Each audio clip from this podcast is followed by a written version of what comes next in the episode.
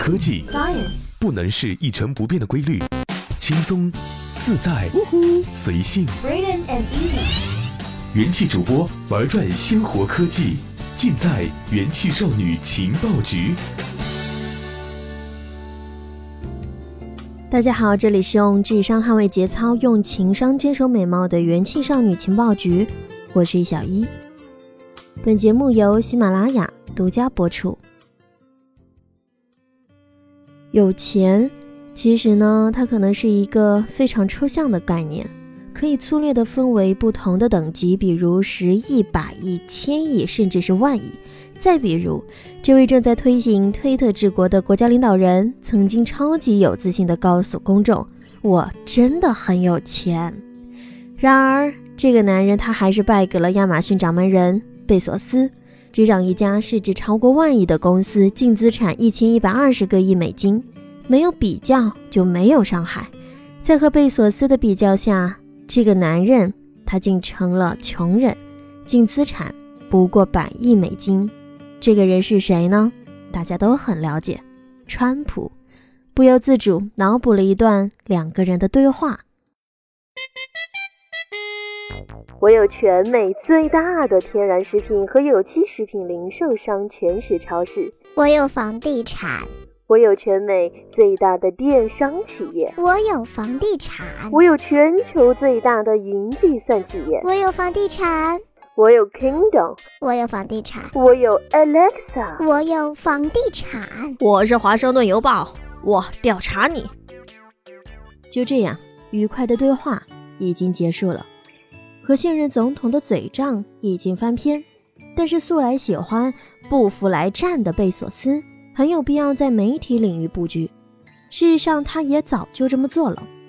二零一三年，全资收购了美国三大主流媒体之一《华盛顿邮报》，而这一招好棋，阿里巴巴在二零一七年才下。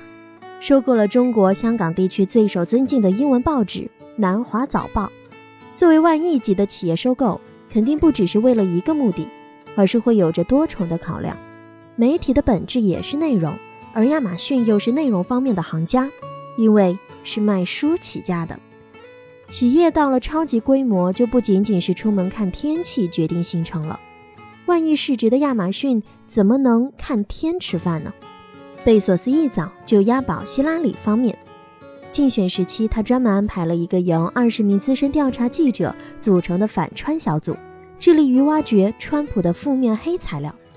此招见效，马上特朗普的更衣室玩弄女性对话丑闻浮出了水面。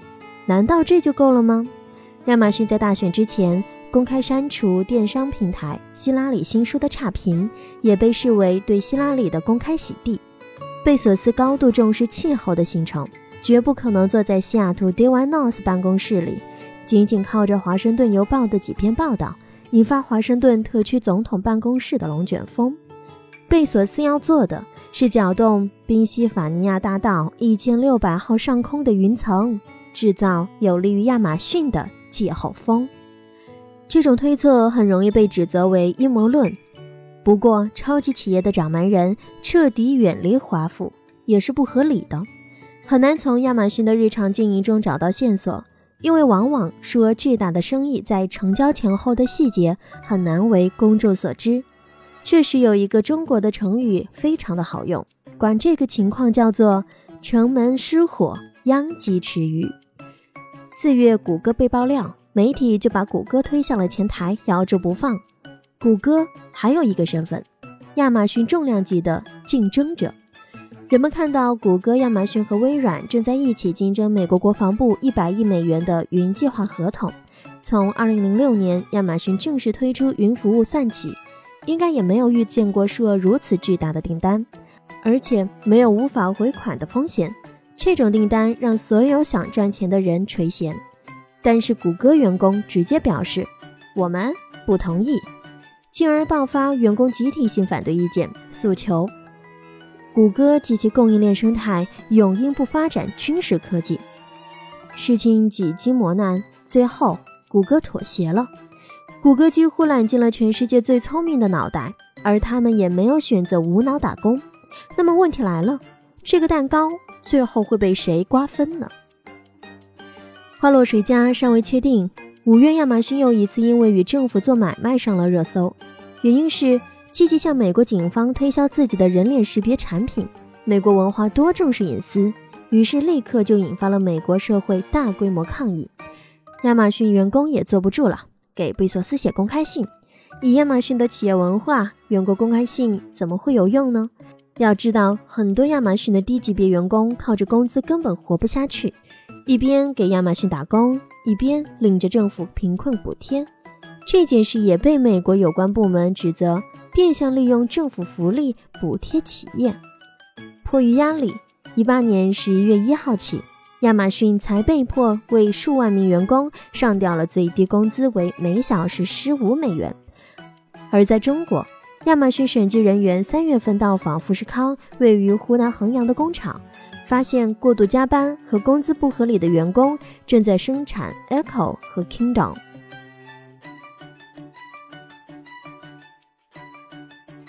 果然，员工公开信自然无足轻重。亚马逊与美国部分警察采购部门快速握手，达成了协议。这就是人脸算法。下季的西雅图一定会有一场亚马逊的新品发布会。这一次狂发十一款硬件，连微波炉都出了。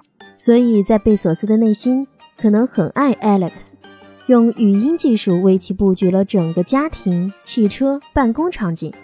然而，亚马逊语音助手 Alex 还有些不称职，频频暴露用户的隐私音频，可能是五月出台的史上最严通用数据保护条例，也给亚马逊念出了紧箍咒。好戏还没有结束，不知道是否可以得出一个朴实的结论：和谷歌比起来。亚马逊很喜欢政府订单，很快的程度副词不够用了。亚马逊不仅仅是喜欢，可能更像是迷恋。二零一八年的五角大楼采购订单终究不太平，亚马逊对订单的无比渴望的形象就在公众面前暴露无遗。想想也合理，一百亿美元的订单，魑魅魍魉必然登场，神秘人士购买私家侦探的服务，秘密文件举报。结果揭发出非常老套的狗血剧情，办公室恋情、招标腐败、熟人生意等等，可以在亚马逊视频平台推出合同案同款电影，百亿订单疑云。竞争对手看到电影海报后，立刻从办公室椅上弹跳了起来。十二月，IBM 正式抗议，甲骨文则提起了诉讼。当然，不能百分百信任举报信息，说不定哪天一个大反转出现。所有的剧情和人物都是竞争对手安排的。不过，微软、IBM、甲骨文等一起竞标的企业，至今还没有一家被扒出料来。如果真的推出了电影，那么在2019年还要出续集了，而且肯定不会跳票，因为美国国防部做出最终决定的时间，按规定要在2019年4月。听完以上的年度总结。很容易理解为什么很多人对贝索斯的评价都不高，对员工冷血，对市场竞争赤血等字眼常常出现在对他的评价之中。但是无法否认，亚马逊的实力一边提供全美最大的电子商务服务，一方大举投入研发，全面推动了技术在多个场景的落地。亚马逊有技术硬实力，贝索斯有商业硬手腕。也许风云人物大抵是这样褒贬不一的身前身后名，尤其是一些有性格的领导人。如果仔细记录亚马逊的发展史，这两年的高速发展的主题剧情已经远不及2001年前后的精彩。这家1994年夏天创立的公司，谁会料到在2018年能够市值超过万亿？二零零零年的互联网泡沫时，华尔街资产的破产质疑甚嚣尘上，没有人会想到它会是全球最大的电子商务市场和云计算平台。二十四年的亚马逊仿佛经历的不是进化演化，而是地壳变化，海陆板块漂移，化沧海为桑田。二零一八年，美国一所大学发布的一项民意调查显示。亚马逊是美国人第二信赖的机构，人们对它的信赖仅次于美国电影《拯救大兵瑞恩》中瑞恩的供职单位。远高于美国法律机构、法院、监督机构、媒体、政治机关，甚至压过了国会。一家科技企业的声望超过了各种社会职能性的机构，这份信任不是突如其来的。既然被偏爱，那就会有恃无恐，所以不得不提一八年的亚马逊选址。亚马逊北美第二总部的选址从年初开始就不断的掀起了小高潮，这一次该轮到地方政府着急了。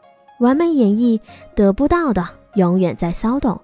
最后从二十个初选城市缩小范围到了两个。科技巨头这四个字意味着税收贡献、就业拉动、配套设施、科技创新、人才富集、环境友好等等。比如咱们国家北京的互联网土壤和深圳的硬件产业带，都有着科技巨头的雁群效应。二零一八年的亚马逊发展出一种纵横捭阖、波澜壮阔的大眼镜、大历史的风貌。亚马逊以云计划等科技为导向的利润业务的增长，其盈利能力超过了其核心零售业务。苹果耗费三十八年实现万亿市值，亚马逊仅用了二十四年就达成。此时，距离亚马逊第一次宣布盈利的二零零二年已经过去了十六年。川普在竞选演讲结束时曾说：“美国梦已经死了，但如果我赢了，我会把它变得更大、更好、更强大。”亚马逊何尝不是经典美国梦的一部分？只是很快，亚马逊会和国际化的中国科技企业相逢狭路间。